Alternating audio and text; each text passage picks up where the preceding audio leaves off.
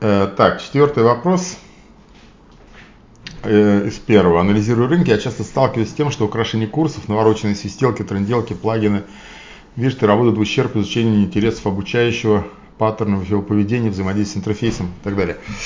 Э, ну, очень сильно зависит от того, какой у вас учебный процесс. Потому что если это ну, вариант вот, там, курсеры, условно как архетип, то есть когда, в общем, я над, над курсеры немножко ржу, над такими там моками, потому что для меня это Netflix. Просто Netflix дает вам э, развлекательный контент. То есть вы платите денежку и вот смотрите кино. Да? То же самое курсеры, все остальное, все эти моки.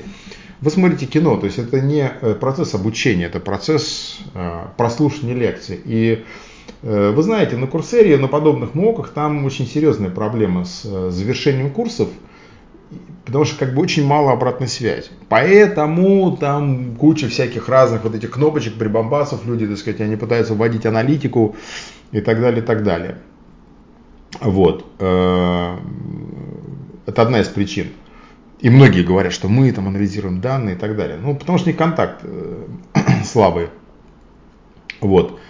Эм, тут еще вот какой момент, что действительно, когда это мешает. Вот если вы смотрите на какой-то сайт первый раз, к примеру, да, и он вам нравится, вы видите такой вау интерфейс, там куча всяких там свистелок, как вы говорите, да, это классно, первое впечатление.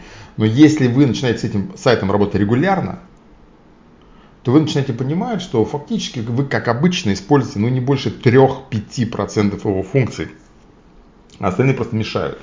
Поэтому надо различать в интерфейсе элементы, которые помогают продавать, что называется first look, да, вот первый взгляд человек увидел, влюбился. И те элементы, которые реально вы будете вот э, в вашем workflow использовать.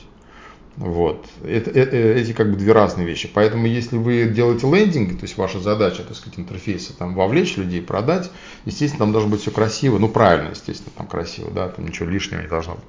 Вот. Если же это абсолютно рабочий интерфейс, то там должно быть только то, что э, помогает э, как бы людям. Вот. Потом есть еще такой момент, э, я тоже это проходил, э, огромное количество всяких плагинов, всяких функционалов связано с маркетингом. Всякие там поп-ап меню, там ну куча-куча крючков и так далее. Вот. Я все это тоже тестировал, и на каком-то этапе я от всего этого отказался. При, по причине того, что это все искусственные крючки. То есть если вы даете очень качественный контент, уникальный, то ваша целевая группа будет его потреблять ну, при любом интерфейсе. То есть для них это будет не критично. Но я просто знаю вот по моим читателям, да, то есть у меня там сайт какой-то там на коленке сделанный, потому что мне вещи не до него и совершенно другие задачи. Вот. Но есть люди, которые там просто не пишут. Я типа, вы хоть там не знаю, долотом на стене пишите, я буду читать. Вот. И, соответственно, другой вариант, что если то, что вы делаете, это не очень, то вот, ну, что бы вы ни сделали, вы не удержите людей. Это вы как бы людей не удержите. Поэтому, если мы говорим об интерфейсе, о, о продукте, да, об функциональных свойствах, то очень сильно зависит аудитории, от типа вашего обучения, то есть либо это такой лекционный формат, ну более классический, как нетология, там Skillshare какой-нибудь делает, да, там Линда, либо это у вас очень такой как бы personal-based обучение, так сказать, вокруг человека, потому что у меня, допустим, там на сайте с точки зрения там Learning Management System, ну все довольно убого, просто потому что нет необходимости, слушайте, я там перепробовал там штук, ну не знаю, там 7-8, то есть я пробовал такие вот SaaS, в смысле как сервис, потом я перешел на self-hosted, э, там тоже где-то штук 7 перепробовал, они все имеют примерно одинаковые там, э, внешние, вот, когда вы смотрите, возможности, но потом вы начинаете понимать, что, так сказать, э, все совершенно по-другому, когда вы начинаете реально понимать, что реально работает, что не, не работает. Потому что поскольку у меня, допустим, э, то, что я делаю, это project-based education, там project-based learning, во-первых, во-вторых, менторинг такой personal, да, то есть это как бы вот то, на чем я стою, поэтому у меня, допустим, там большая часть работы, то есть существенная часть, она происходит не на сайте, а в системе поддержки, которую я использую, потому что у меня там основной интерактив происходит, то есть там как бы 80% работы.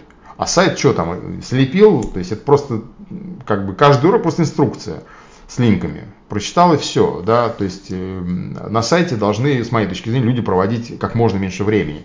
Инструкцию прочитал, все, какие проблемы. Поэтому я тоже через это проходил, я тоже какие-то там вот эти свистелки, там какие-то плагины что-то использовал. Вот сейчас я все это вычищаю. Вот, э, мне тоже люди говорят, слушай, ну надо тебе какого-нибудь дизайнера пригласить, чтобы там раскрасил. Я говорю, зачем? Слушай, ты когда будешь тут сидеть, там, типа, год, ты, ты просто как бы проклянешь все это дело. То есть э, я, в общем, тоже такой сторонник сейчас стал минималистичного интерфейса, минималистичного продукта, который вот только четко помогает э, как бы решать свои задачи. Кстати, очень интересный момент, что это, видимо, многие заметили, как ни странно, в разных отраслях. Я вот здесь обратил внимание, сейчас этот формат он стал э, развиваться в ресторанах. То есть, когда ресторан сокращает меню существенно, там, в 3-4 раза, иногда бывает так, что это там ресторан одного блюда. Вот реально там, там японский много, да, то есть вот раньше вы приходили в японский ресторан, там этих суши там, миллион. И у вас глаза запутываются, ну вы реально там не можете это все попробовать, так сказать, это все создает проблему. А вот там другой, просто здесь вот Монтенвью есть, там очень известный ресторан, он такой маленький, какой-то непрезентабельный, вот так называется рамен, да, ну это очень популярный суд. Вот у них только рамен в меню, ну там какой-то салатик, все. Слушайте, но у них там заполнение постоянно. И много таких вот кейсов здесь. То есть это вот как бы люди начали осознавать, что лучше меньше, да лучше, потому что это надежнее, чем у вас вот на сайте много всего. То есть, когда на сайте много всего, в интерфейсе много всего, это говорит о том, что продукт плохой, ну, не квалифицированный, там, дизайнер слабенький. Вот, то есть люди не очень хорошо понимают процесс, они не понимают user story, то есть это чисто уже профессиональные такие косяки, просто потому что они вот, они не понимают изнутри. Потом еще тут есть такой момент специфический, особенно в ленинге, ну в смысле вот в ленинге, в том, что очень много вот этих продуктов делают люди, которые сами никогда не учили никого. Просто вот я всю жизнь учу, ну мне прикольно. То есть я такой болтливый в этом плане. Да мне прикольно учить, помогать, я как бы испытываю кайф от этого. И я понимаю, сколь велика разница между тем, чтобы прочитать лекцию и кого-то чему-то конкретно научить до результата. Ну это просто совершенно разные вещи, несопоставимо. Поэтому, конечно, если вы делаете сайт Netflix, а-ля Netflix, ну, назовите это education, какая разница. Ну, будет Netflix, у вас будет какой-то контент грузиться, какие-то кнопки, люди будут смотреть там. То есть это же все как бы одно и то же, да. Вот. Это как бы одна история. То есть, э, если вы там потребляете какой-нибудь там вот подобного рода медийный контент, то вы хорошо понимаете. Но если вы делаете систему, которая учит людей, то есть, или вы такую себе цель ставите, ну там все совсем по-другому будет. Потому что слушание лекций и обучение это ну, как бы два разных процесса. Ну, вы знаете, да, потому что я много раз об этом говорил, что восприятие контента, ну, это, слушайте, это 5%. Остальное это как бы делание и взаимодействие, об этом говорил. Поэтому, наверное, вот такие проблемы возникают. Так, следующий